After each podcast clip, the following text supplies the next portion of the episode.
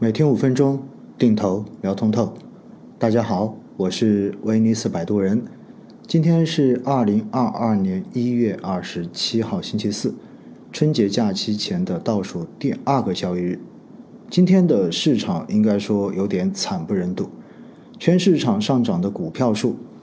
只有二百六十六只，下跌的达到了四千三百八十八只，平盘的四十只。今天的这种跌法跟前天，也就是一月二十五号的市场表现基本上是同出一辙。而今天两市的成交额呢为八千二百二十九亿元，可以说创了近期的新低。在前两天的节目中间有跟大家讲过，实际上呢，我对于最后这一周的市场确实是不抱任何的期待，因为以过往的经验来看，每逢到长假前的最后一周。市场的交投都会比较的清淡，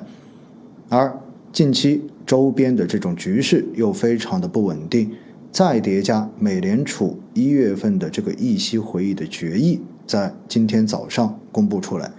可以说各种不确定性的负面因素仍然是存在的，所以在这样的情况之下呢，在长假的过程中间。资金不愿意去持股过节，其实是一个非常非常正常的想法。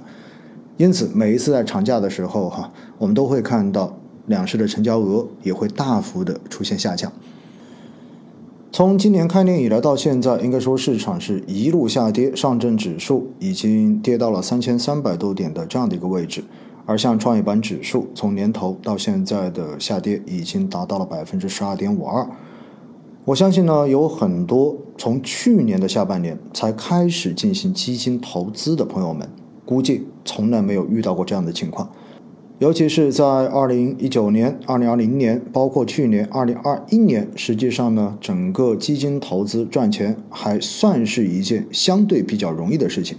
绝大多数的基金投资人到最后都是盈利的。但是呢，今年的这一种开年之后的跌法，包括基金的净值的下跌。很多人从来没有经历过，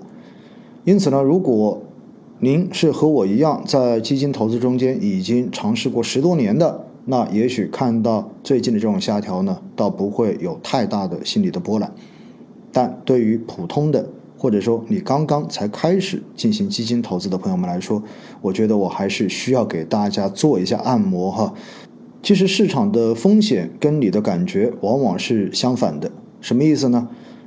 当你觉得市场越来越好，觉得市场完全都感觉不到风险，或者说你在一开始投资的时候还担心着有风险，但是随着你的投资越往后，你越觉得市场上面没有风险。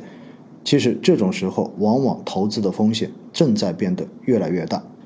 因为能够让你去不断的忽略风险，只能说明一个问题，那就是当时的市场是一路在上涨的。所以你所有的投资跟持仓基本上都是赚钱的，因此在这样的顺境中间，很多人都会逐渐的忘掉投资中间其实是存在风险的，而且随着市场越涨越高，那么本身就会有调整的这种需要，尤其是在这种涨得特别快，而且某些板块涨得特别高的行情中间，那么短时间的这种回调风险正在变得越来越大，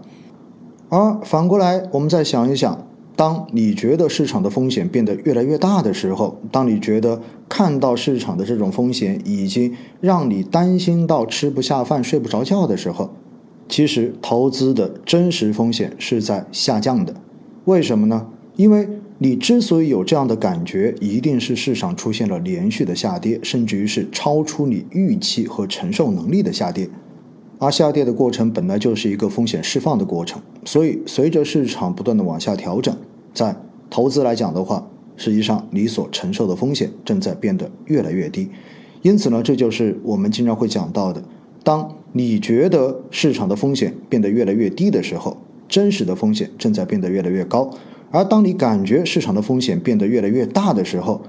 实际上市场的真实风险有可能在变得越来越小。只是有很多的投资者在市场的涨跌之中，往往会被自己的情绪所左右了自己的判断能力，才出现最终的追涨杀跌。其实，在近几天，相信大家也看到了很多的新闻，有非常多家的基金公司都开始动用自有资金来申购旗下管理的基金。基金自购呢，在之前星空夜话的直播中间专门跟大家讲过。其实呢，这就是在彰显机构对于未来市场的信心。基金公司的集体自购，往往都是出现在市场上面出现了恐慌情绪的时候。所以呢，我觉得大家现在不管你是买也好，还是不买也好，但是呢，在恐慌的时候卖大概率是不对的。而在市场真正疯狂的时候，大家都特别看好市场的时候，你卖也对，不卖也对，在那个时候买大概率是不对的。在前天和今天市场都有超过四千只股票下跌的行情的时候呢，我自己是手动有给我的定投额外的加两次仓的。所以呢，我觉得不管你对于市场是怎样的一种想法，总之自己想清楚。你到底是否看好中国资本市场的未来？如果你觉得没有信心的话，那么选择赎回、选择远离市场，我觉得也无可厚非。而如果你也是坚定的看好中国经济以及中国资本市场的将来，那么短期的波动，其实从长期的这个维度来讲的话，都是可以去忽略的。而对于短期市场的这种涨跌判断，没有人能够做出准确的预测。不管明天的市场到底是涨还是跌，我们马上就迎来了春节的长假。